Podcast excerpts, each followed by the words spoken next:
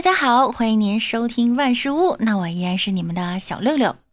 在上期节目中啊，有一位听友名叫四二九四四二八七留言，给我们提供了一个笑话：去快递驿站收取快递，发现拿快递的小姐姐挺漂亮，发现取快递时她每次都要报名字，于是啊，我又快速在网上下了一单，名字备注为老公。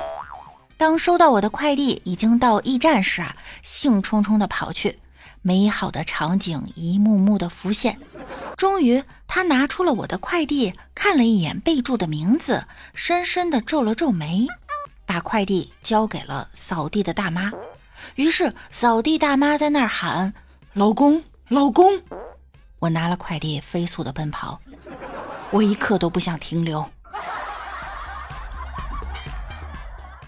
我有个朋友啊，在快递公司上班，有一些货到付款的快递是可以开箱验货的。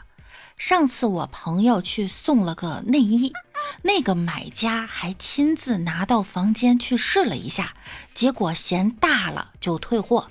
他们退货呀都要批注原因，并且找领导签字才能退。我那朋友呢就彪悍地写上了客户胸部太小，尺寸严重不符。更恐怖的是，他们领导连看都不看，就写上了四个字：“情况属实。”王美丽上网买了一件衣服，特别满意，却喜滋滋的给了个差评。我就问美丽：“你不是很满意这件衣服吗？怎么给差评啊？”美丽平静地说：“没错，就是要给差评，这样可以防止别人买，就不会撞衫啦。” 大脚今天打赌输给了女友，就帮他倒水泡脚。女友说加点盐，大脚就加了点进去。一琢磨，又加了些冰糖、醋、枸杞到盆里。女友问：“你这是和中医学的？”大脚说：“不是，和我妈学的。”你妈常常泡脚啊？我妈常常煮猪蹄儿。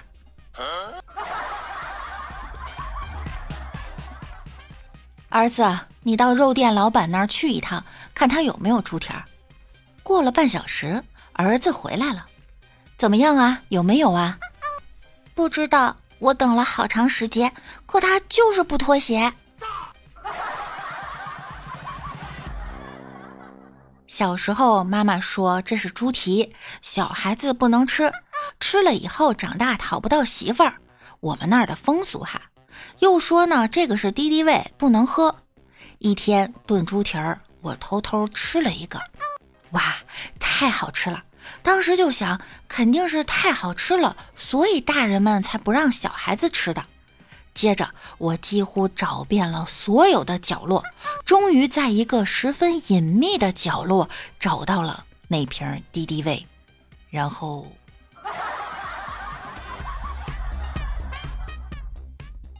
某人谈恋爱被女友甩了，便对朋友说：“哎呀，难怪人家说天下最毒女人心。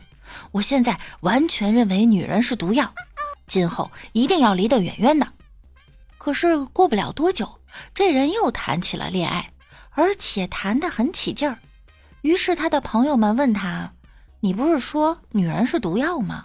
怎么又谈起来了？”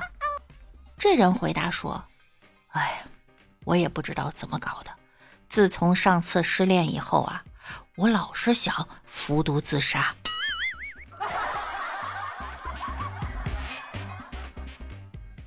一位母亲急匆匆来到诊所，请求医生上门看门诊。医生问他到底出了什么毛病？那位母亲回答：自打女儿开始恋爱，就不戴眼镜了。这不，度蜜月归来，终于产生了严重的后果了。医生打断他的话说：“近视眼不戴眼镜不会有你想象的那么严重的后果的。”那位母亲着急地说：“谁说不严重？他现在近视的连人都分辨不清，跟他回来的男人根本不是跟他度蜜月的那个。”一男一女谈恋爱，男的说。我不太会说话，女的说：“没关系。”啊，那你像天上的嫦娥降临人间。哼，你不是挺会说话的吗？可惜啊，脸先着地了。我哥已经二十一了，还没开始谈恋爱，所以呢，他哥们儿决定带他去酒吧。刚一进酒吧，就锁定了目标，是个背对着他们但身姿曼妙的女孩。哥哥刚一过去，那名女孩就转过身来。当哥哥看到她的容貌时，怔了半晌后大叫：“啊，如花！”只见那个像如花的女子娇羞地说。讨厌了，人家叫如草。前几天在二教的课桌上发现了这样的经典对话：“我爱的人名花有主，爱我的人惨不忍睹。”郁闷，我就在后面写了一个：“不在郁闷中恋爱，就在郁闷中变态。”那年他考上了高中，他爸把猪卖了；那年他考上了大学，他爸把牛卖了；那年他恋爱了，他爸去卖了好多次血；那年他毕业了，丈母娘说买房子、结婚或分手；还是那年他爸爸走路摔倒了，被好心人送去医院，然后他有钱结婚了。